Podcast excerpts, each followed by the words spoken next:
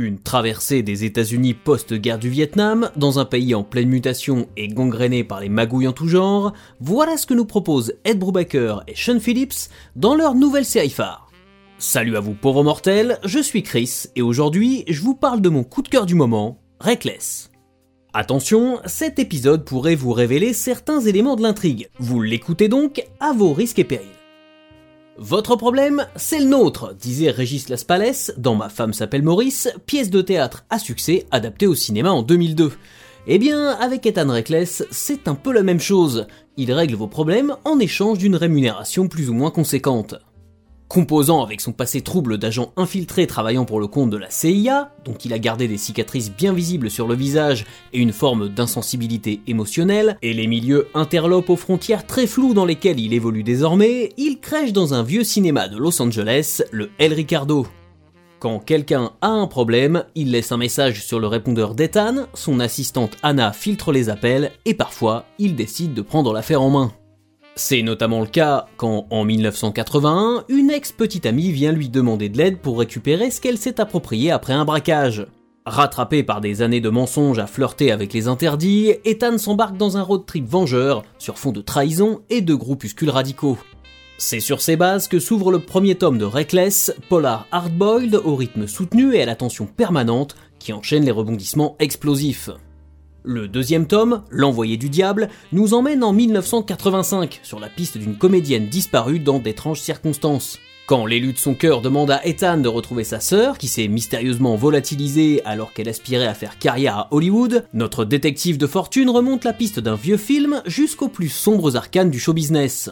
Lui qui pensait avoir enfin trouvé l'amour et la sérénité, le voilà dans un milieu fait de faux semblants, mais où le danger est bien réel. S'il y a bien une chose que nous confirme le tome suivant, Éliminer les monstres, c'est qu'il est difficile d'avoir une vie privée quand on passe son temps à régler les problèmes des autres. Sollicité par un homme qui veut rendre justice à son défunt père, victime des malversations financières d'un mania de l'immobilier, Ethan doit en parallèle composer avec la soif d'indépendance d'Anna, qui se lasse de sa vie au El Ricardo. Un volume qui permet d'en apprendre un peu plus sur le duo d'enquêteurs, sur leur rencontre et sur leur état d'esprit. Dans Ce fantôme en toi, quand Ethan Reckless s'absente pour une affaire, Anna décide de s'aventurer seule dans une vieille demeure d'une ancienne star de cinéma d'horreur pour l'aider à prouver que son manoir n'est pas hanté. Un quatrième tome qui se démarque des précédents et flirte avec le fantastique grâce à sa vieille bicoque qui cache un terrible secret, mon préféré pour le moment. Le dernier volume en date, intitulé Descente aux enfers, permet justement de découvrir ce qu'Ethan était parti faire pendant qu'Anna chassait les fantômes. Une fois encore, il est question de vengeance et de disparition sur fond de dérive d'une communauté prônant une sexualité débridée. Un excellent cinquième tome qui fonctionne en diptyque avec le précédent et qui marque une fin de cycle pour Reckless, mais pas un point final, nous assure Ed Brubaker dans sa postface.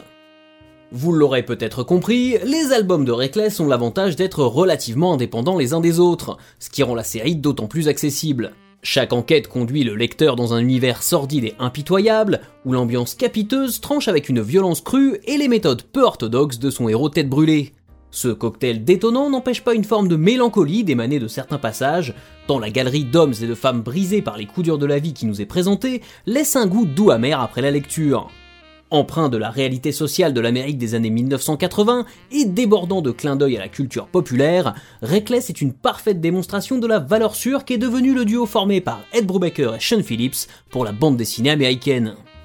Car ce cinéma transformé en quartier général, ce n'est pas un hasard. Reckless est bourré de références à la littérature pulp, au film noir et au cinéma d'épouvante, inspiré par les souvenirs de jeunesse de Ed Brubaker.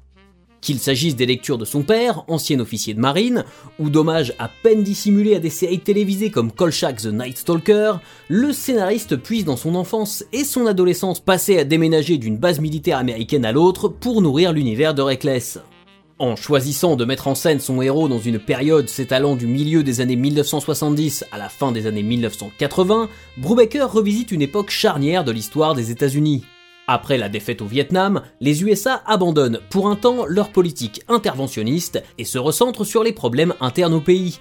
Une ère de changement durant laquelle l'image des hippies du Flower Power passe de celle de sympathiques pacifistes à celle de menaçants fanatiques à la solde de gourous terroristes.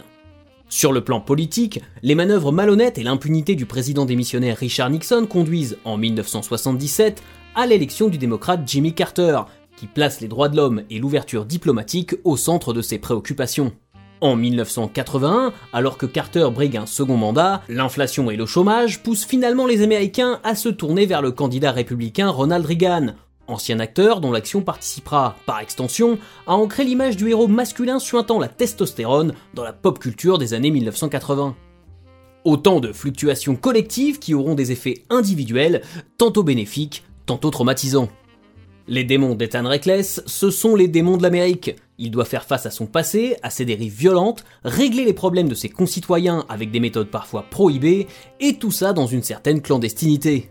Reckless connaît ses semblables et ne fait confiance à personne, ou presque, et doit se méfier de tout et de tout le monde, au risque de voir le moindre écart de conduite de sa part immédiatement sanctionné par un tabassage en règle. Bien que Brubaker et Phillips dépeignent le climat social et politique des années 1980, la série aborde des problématiques intemporelles, comme le traitement réservé aux anciens militaires après leur service rendu à la nation, la corruption et les abus de pouvoir des puissants, ou les dérives comportementales et criminelles engendrées par l'abandon par l'État d'une partie de la population livrée à elle-même pour subvenir à ses besoins les plus essentiels. Lancé durant la pandémie et adoptant le format de graphic novel plutôt que la classique prépublication en fascicule souple coutumière aux États-Unis, Reckless est une série mitonnée avec amour et assiduité par Ed Brubaker et Sean Phillips. La vision cinématographique de ce dernier, accompagné par son fils Jacob aux couleurs, fait d'ailleurs honneur au décor si particulier planté par Brubaker. Son trait, son découpage soigné et son sens des plans dignes des plus beaux films noirs jouant incontestablement dans la qualité du produit final. Avec 5 albums en 2 ans, l'équipe créative a confirmé la maîtrise de son sujet en enchaînant les réussites sur le plan narratif, chaque volume se renouvelant juste assez pour habilement enrichir le background des protagonistes. Un résultat impeccable sur toute la ligne, qui utilise parfaitement les codes de la BD et du thriller, tout en brillant par son accessibilité sans faille. Je conclurai tout simplement en disant lisez Reckless de Ed Brubaker et Sean Phillips, disponible en français chez Delcourt, et surtout, souvenez-vous que les problèmes des petites gens finissent bien souvent par être le problème de tous. Voilà, si cet épisode vous a plu, n'hésitez pas à le partager sur les réseaux sociaux. Je vous rappelle qu'il est disponible sur toutes vos plateformes d'écoute préférées, de Spotify à iTunes, en passant par Deezer et Google Podcast. N'oubliez pas que vous pouvez vous abonner gratuitement à mon Substack pour ne rien rater et recevoir mes articles, podcasts et vidéos directement dans votre boîte mail sans intermédiaire ni publicité. Si vous en avez la possibilité, vous pouvez également souscrire à une formule payante mensuelle ou annuelle pour soutenir mon travail et me permettre de bosser dans de meilleures conditions. Et jusqu'à la prochaine fois, je compte sur vous pour avoir de saines lectures.